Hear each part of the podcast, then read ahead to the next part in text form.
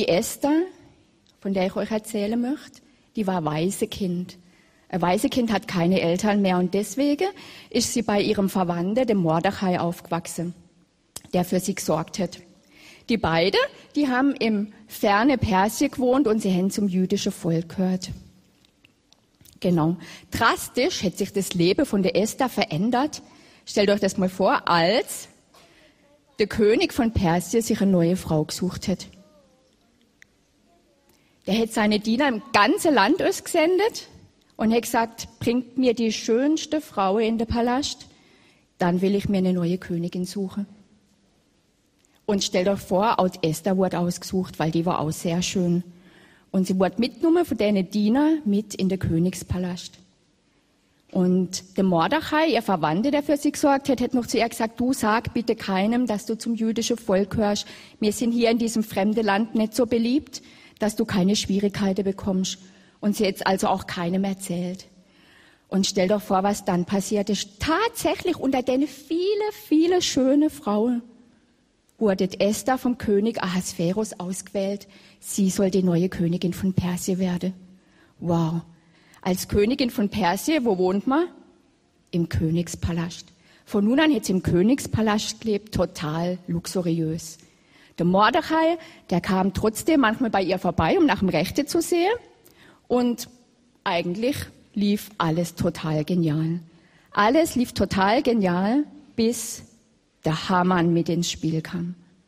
Der Haman, das war ein Berater von König Ahasverus und naja, er war enge Vertraute und weil er so eng vertraut war, hätte König Ahasverus ihm sehr viel Macht übertragen. Tatsächlich war das keine gute Idee vom König Ahasverus, weil der Haman war ein böser Mensch. Der war machtgierig und total selbstverliebt und ehrgeizig und er wollte immer, er wollte immer der Tollste sein.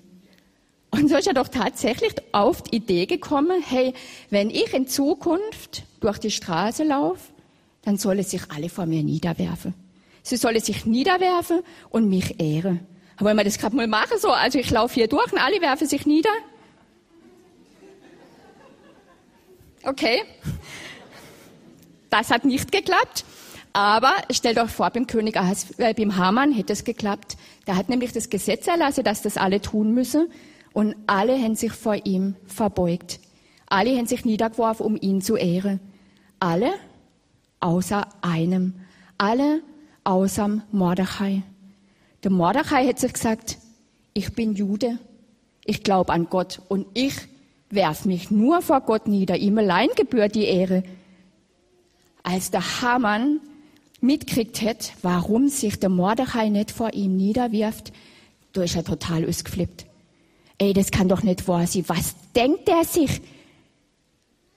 Der soll er mir büßen. Der Mordechai, der soll sterben. Und sein ganzes jüdisches Volk soll auch sterben.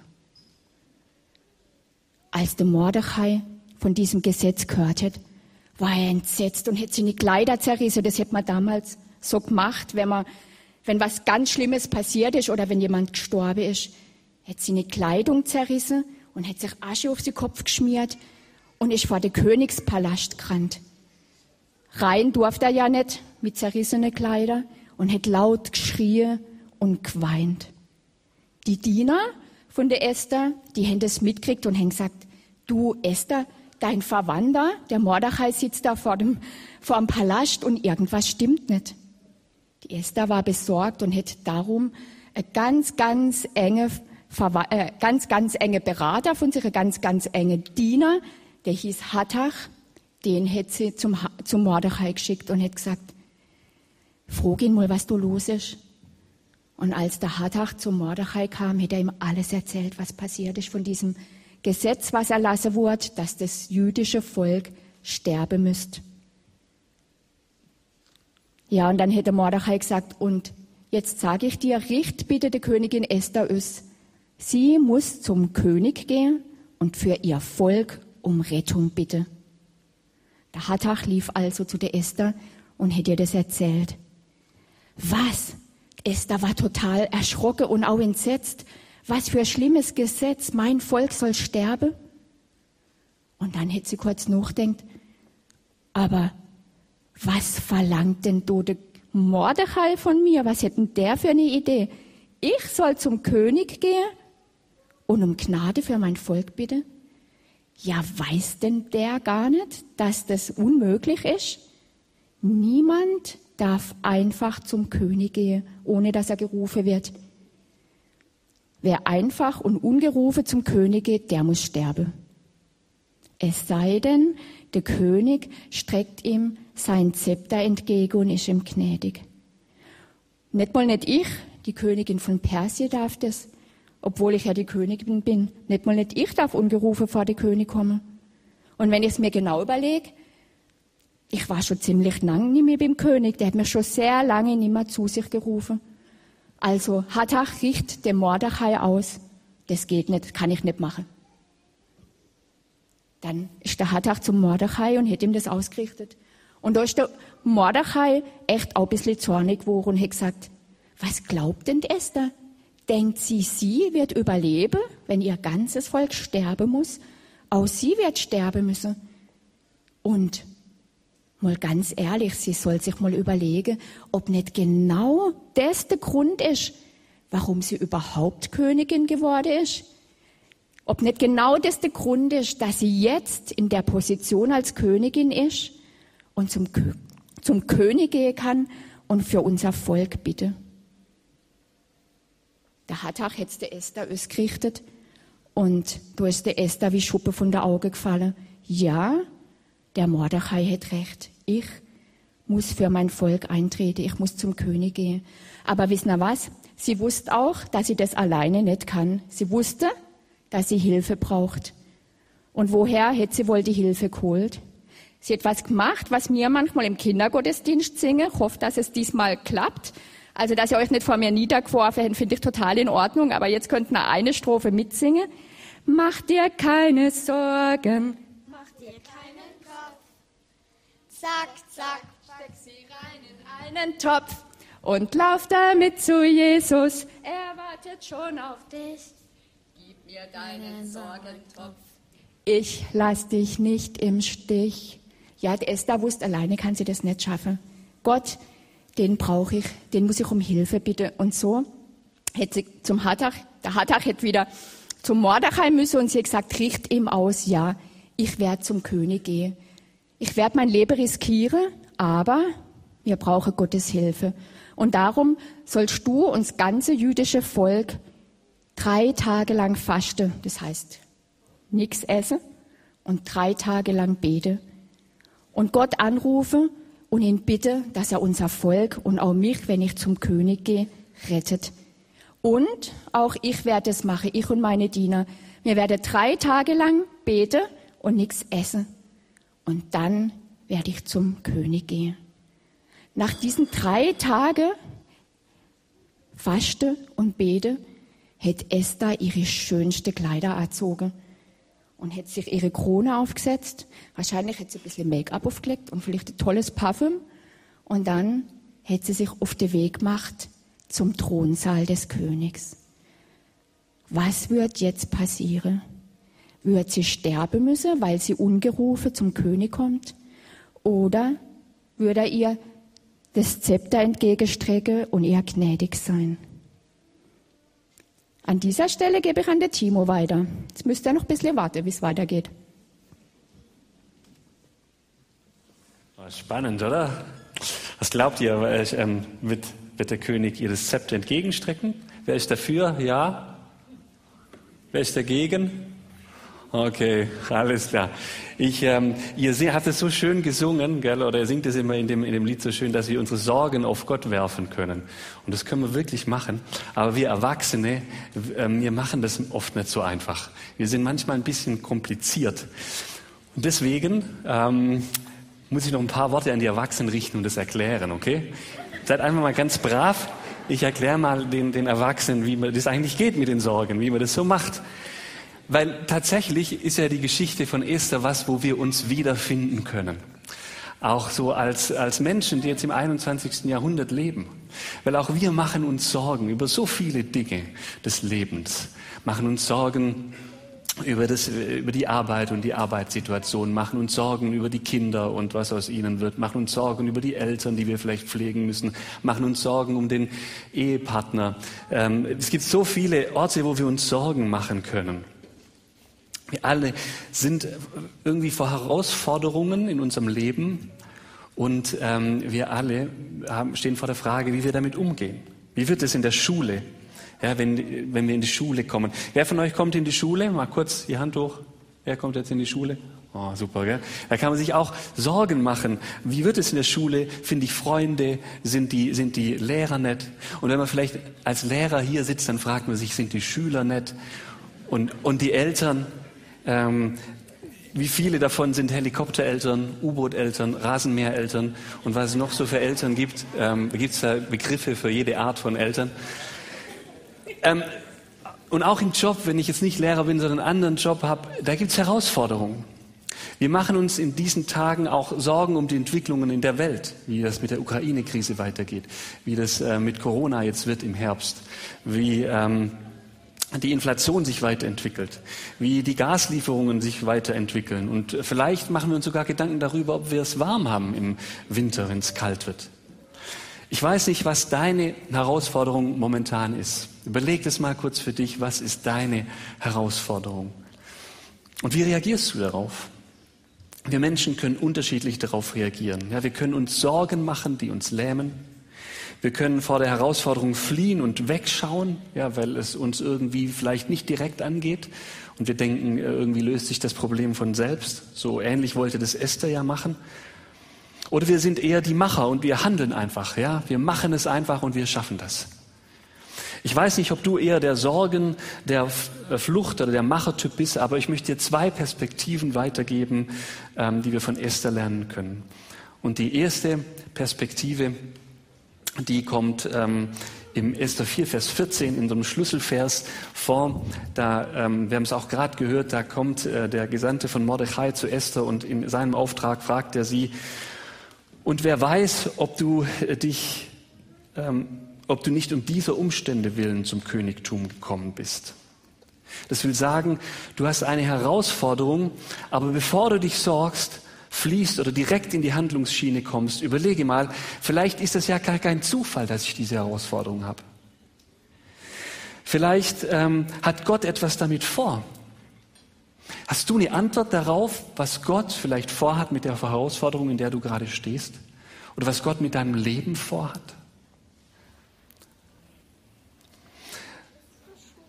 Richte den Blick in der Herausforderung weg von der Herausforderung und hin auf Jesus.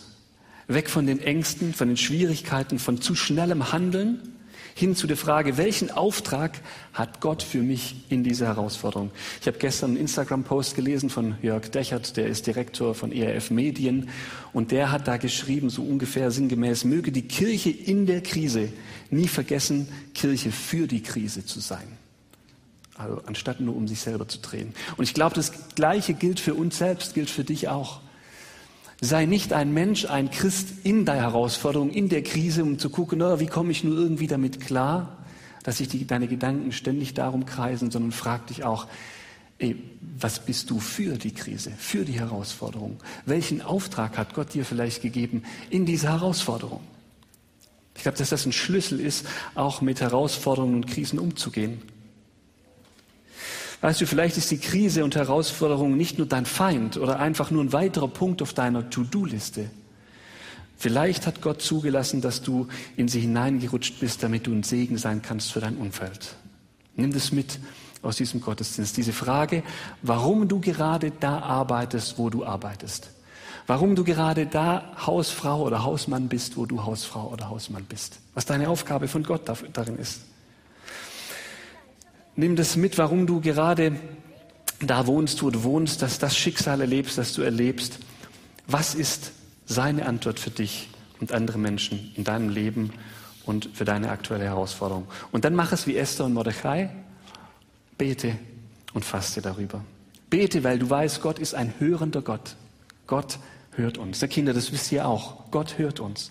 Wir müssen nur beten und dann hört uns Gott. So einfach ist das. Gott hört uns. Und dann unterstütze dein Gebet auch gerne durch Fasten. Das ist eine gute Sache, um sich auf die Ziele oder die größere Aufgabe auszurichten, sich zu fokussieren.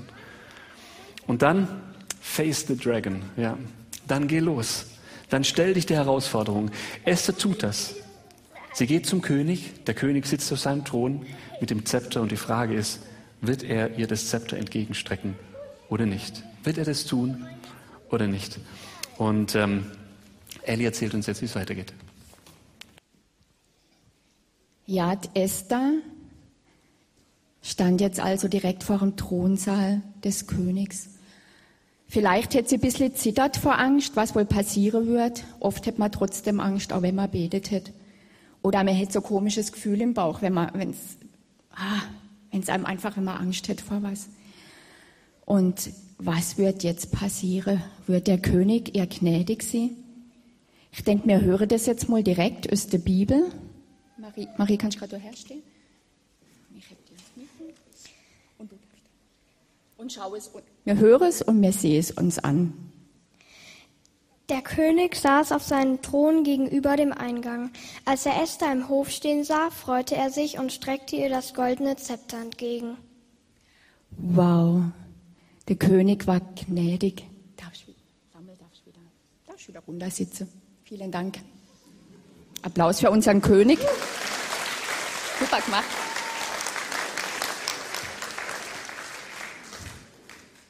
Wow, der König war der Esther gnädig und wisst ihr, er war nicht nur gnädig, sondern er hat sich gefreut, dass sie kam und er hat gesagt, Mensch, Königin Esther, wie schön dich zu sehen. Ähm, gibt's irgendwas, hast irgendwas auf dem Herz? Kann ich was für dich tun? Esther, für dich würde ich mein halbes Königreich geben. Und Esther dachte so, hm, mal lieber nicht mit der Tür ins Haus fallen und hätte zu ihm gesagt, König, wenn du mir einen Gefallen tun willst, dann komm doch morgen Abend zu mir zum Abendessen, zusammen mit dem Hamann. So was abmacht. Am nächsten Abend kam der König und der Hamann zu der Esther zum Essen. Der Hamann war natürlich total stolz. Dinner mit der Königin und mit dem König er ganz alleine. Der König Ahasverus, der hätte sich eher überlegt, was hätte denn Esther wohl auf dem Herz? Und als er sie wieder gefragt hat, was ist denn los, Esther, was kann ich für dich tun? Da hätte sie wieder gesagt, König, bitte komm doch morgen nochmal zum Abendessen zu mir und bring der Hamann wieder mit. Und so haben sie es auch gemacht. Am nächsten Tag kamen sie wieder zum Essen und als alle satt waren, also da hätte König Ahasverus nicht mehr ausgehalten, der hätte gesagt, Esther, jetzt sag's mir aber, was hast denn du auf dem Herz? Was kann ich für dich tun? Mein halbes Königreich würde ich dir geben. Esther denkt, das halbe Königreich hilft mir gar nichts. Alles, was ich will, ist Gnade für mein Volk. Und so hätte sie zum König gesagt, König, wenn du mir eine Bitte erfüllen willst, dann rette mich und mein Volk, denn man will uns umbringen. Oh, da ist der König total erschrocken. Er wusste gar nicht, von was die Esther da redet. Und er hat gesagt, wer will dich umbringen? Und Esther hat gesagt, er, und hat auf der Hamann zeigt, er will das, er will uns umbringen. Und da ist der König zornig geworden und hat gesagt, Wache, schnell, nehmt ihn fest. Der Hamann muss selber sterben. Dann war der König und die Königin wieder alleine und Esther hat zum König gesagt, König Ahasveros, bitte, nimm doch dieses Gesetz zurück, was du erlassen hast, dass alle Juden sterben sollen, was der Hamann erlassen hat. Da wurde der König sehr traurig und hat gesagt, liebe Esther, das ist unmöglich. Ein Gesetz, was ich erlassen habe oder was jemand im Namen des Königs erlassen hat, kann man nicht wieder zurücknehmen. Dann hätte er gesagt, aber ich kann was anderes machen.